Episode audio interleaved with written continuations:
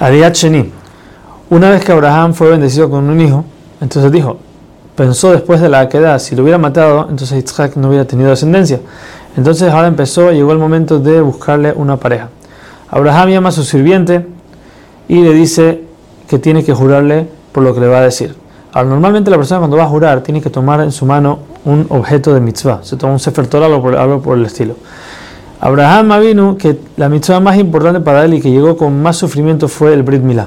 Por eso le dice al sirviente que tome eso y le jure que no va a tomar para, su hijo ninguna de las hijas de Kenan, de la tierra de Kenan, sino que va a ir a Harán, donde es la tierra de Abraham, y ahí va a buscar una pareja para Yitzhak.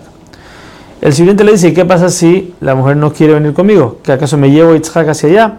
A lo que Abraham le dice, de ninguna manera no puedes sacar a mi hijo. Si ellos no van a querer venir contigo, entonces estás absuelto de tu juramento y buscarías una mujer de Aner, Eshkol y Mamre, que eran los socios de Abraham. Ahora, en, el, en la discusión entre Abraham y Eliezer, el, siervo, primero Abraham le dice que él, él, lo hace jurar por el Dios del cielo y la tierra. Ahora, cuando Eliezer le pregunta, ¿qué pasa si ella no quiere venir conmigo? Él le dice, no te preocupes, el Dios que me sacó, el Dios del cielo que me sacó de Harán, Él te va a ayudar. ¿Por qué cambió la forma de decirlo? Aquí dijo cielo y tierra, aquí dijo solamente cielo.